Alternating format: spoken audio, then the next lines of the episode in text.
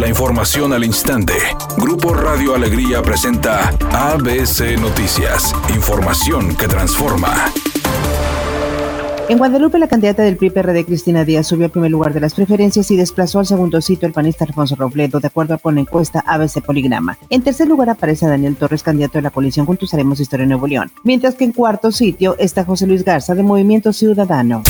Autoridades de Protección Civil del Estado informaron que una viga de aproximadamente 15 metros colapsó en la construcción de un paso elevado ubicado en la avenida Morones Prieto, causando movilización en Santa Catarina y sin lesionados, indicando que la realización de este puente corresponde a una obra federal.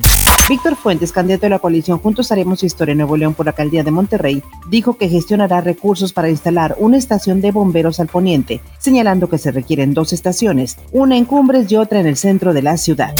Presidente López Obrador externó sus condolencias a familiares de las 23 personas que murieron por el desplome de vagones en la línea 12 del metro. Dijo que la federación apoyará en todo lo que sea necesario al gobierno capitalino para salvaguardar la vida de los heridos. Expresó que expertos internacionales participarán en las investigaciones y peritajes para deslindar responsabilidades. Se va a hacer una investigación a fondo, sin miramientos de ninguna índole, buscando conocer la verdad, qué fue realmente lo que sucedió.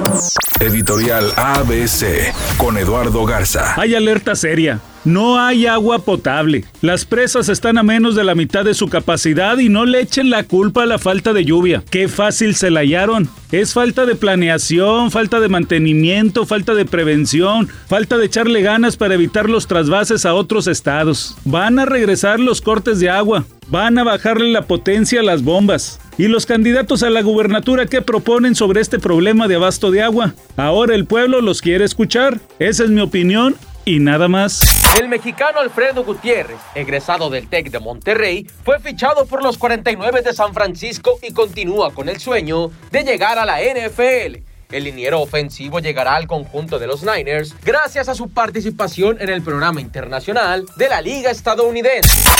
Enrique Guzmán, padre de Alejandra Guzmán y abuelo de Frida Sofía, ya levantó una querella en contra de Gustavo Adolfo Infante. El intérprete del rock and roll compartió en sus redes sociales un comunicado firmado por su abogado, quien está en la defensa de la estrella de la música. En él se indica que la querella presentada ante la Fiscalía General de Justicia de la Ciudad de México también está formulada contra quien o quienes resulten responsables por decir mentiras de su cliente, es decir, de Enrique hay un percance en los carriles ordinarios, precisamente en el de alta velocidad, en la avenida Constitución a metros de llegar a Corregidora en el municipio de Monterrey. Hay tráfico moderado para que lo tome en cuenta. Por otra parte, en el centro de la ciudad se registra un percance, justamente en la avenida Cuauhtémoc con dirección hacia el sur e Ignacio Allende. Y en el municipio de Guadalupe siguen los reportes de múltiples baches. En esta ocasión en la avenida Eloy Cavazos entre Palmas y Elías Orozco en la colonia Bosques del Country en Guadalupe.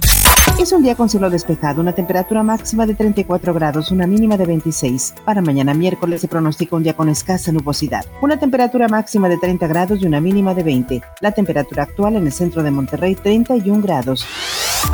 ABC Noticias, información que transforma.